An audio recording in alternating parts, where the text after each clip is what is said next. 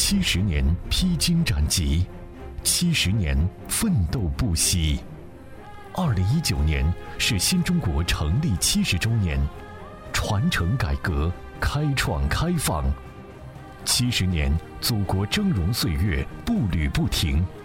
七十年，浙江大地焕新岁月如歌。壮丽七十年，奋斗新时代。新时代，浙江电台民生资讯广播庆祝中华人民共和国成立七十周年主题报道：寻找浙江那片红。那片红。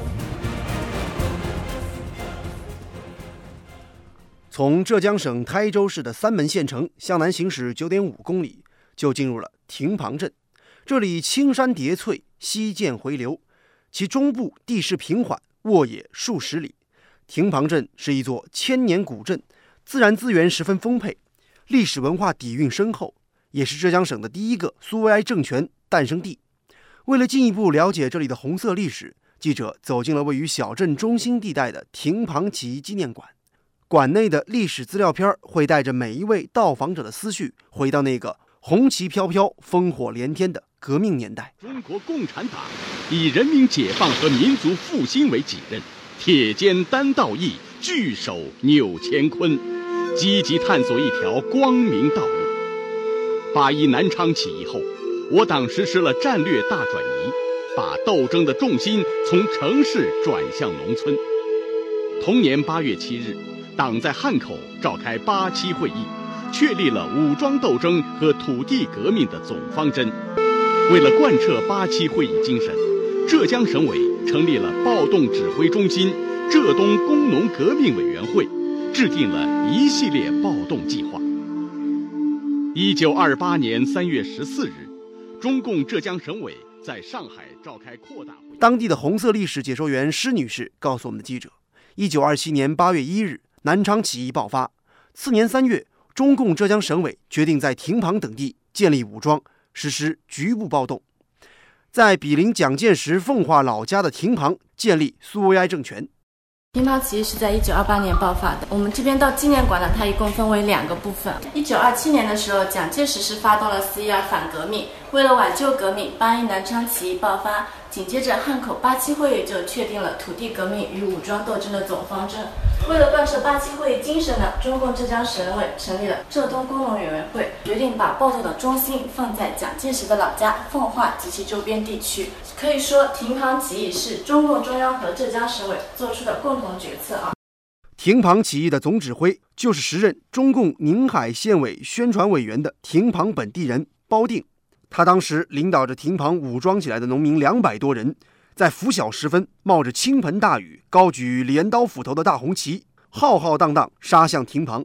当地政府和土豪是闻风逃窜，未经战斗，农民军就占领了亭旁镇，并且庄严地宣告亭旁区苏维埃政府革命委员会成立。这是建立全省第一个区级苏维埃政权的伟大实践，被誉为“浙江红旗第一飘”。是因为我们亭旁的这个地理因素，地形复杂，山林茂密，开展农村武装斗争的一个理想区域啊。起义呢，它需要积蓄力量，也需要吸引一大部分进步青年。他当时是抛弃了自己安逸的生活，参加了革命。我们可以看到，首要代表人物就是我们的包定。碧血洒芳草，正气壮山河。笑看刀光闪，高唱国际歌。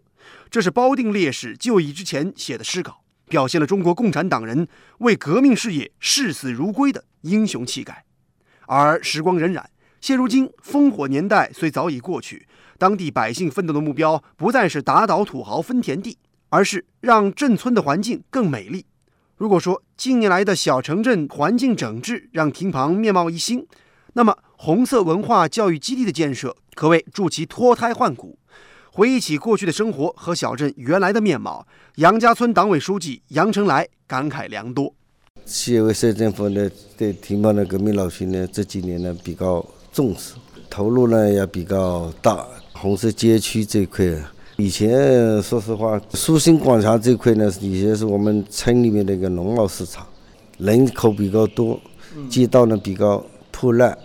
现如今，当地的领导干部深刻地认识到。深度挖掘当地亭旁起义光荣历史及红色资源，建设红色文化教育基地，能够帮助革命老区闯出一条可持续的绿色发展路，从而实现具有革命老区特色的乡村振兴。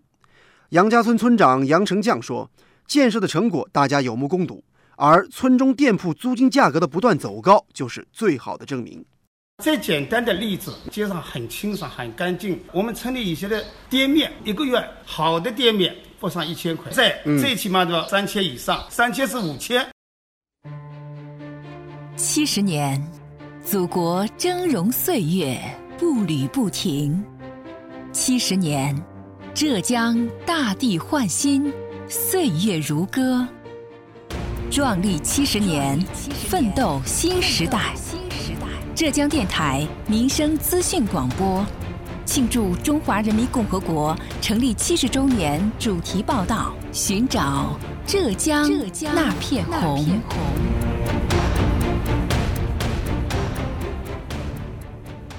目前，该镇正以传承、融合、引资等工作策略，拉开了新农村红色文旅项目的建设大幕。传承就是采用遗址复原、修旧如旧、等比建设的方式修缮革命旧址，重点依托浙江第一个苏维埃政权诞生地城隍庙、亭旁起义总指挥包定故居，以及亭旁起义指挥部驻地旧址、黄豹山包定烈士陵园。和任家大院等起义旧址核心点位，深挖红色故事。通过引资合作，亭旁将科学布局整条红色产业链，依托小城镇综合环境整治平台，打造具有新时代特征的1928红色文化街区，并将绿色生态与红色资源有机结合，化红色元素为百姓增收的源头活水。杨家村村长杨成将表示。我们要建个一百五十亩左右的好的接待中心、党建培训教育基地，留得住，发展就又不一样了。同时，近年来小镇通过融合开发，打造红色主题村落，种花植绿，让村庄呈现五谷丰登、花果丰茂、三产深度融合的新景象。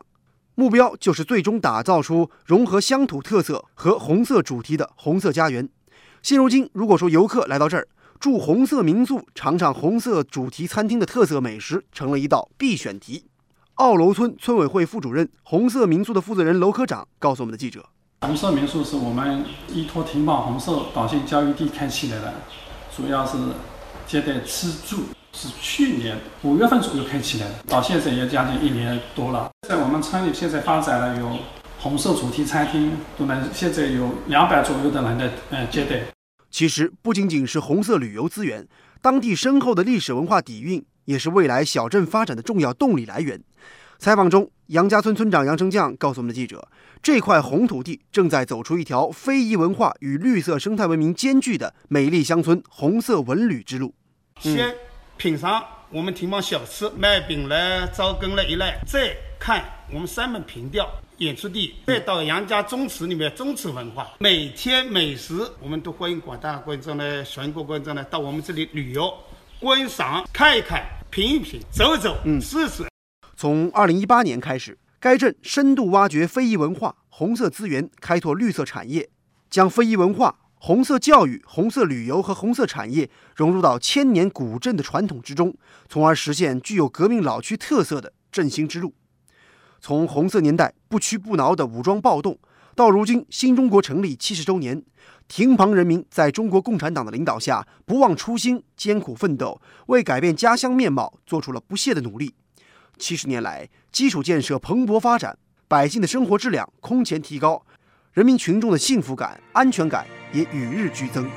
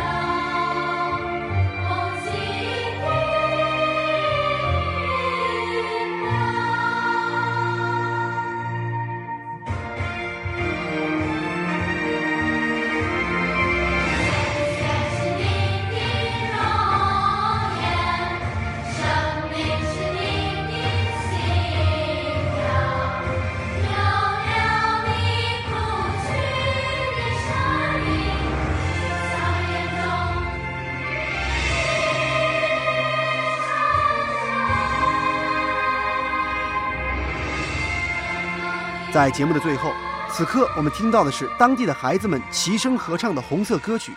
当记者走在小镇中心的广场上，看着孩子们迎面而来的一张张笑脸，伴随着耳畔的歌声，亭旁精神带给当地的发展成果，就这样生动地展现在记者眼前。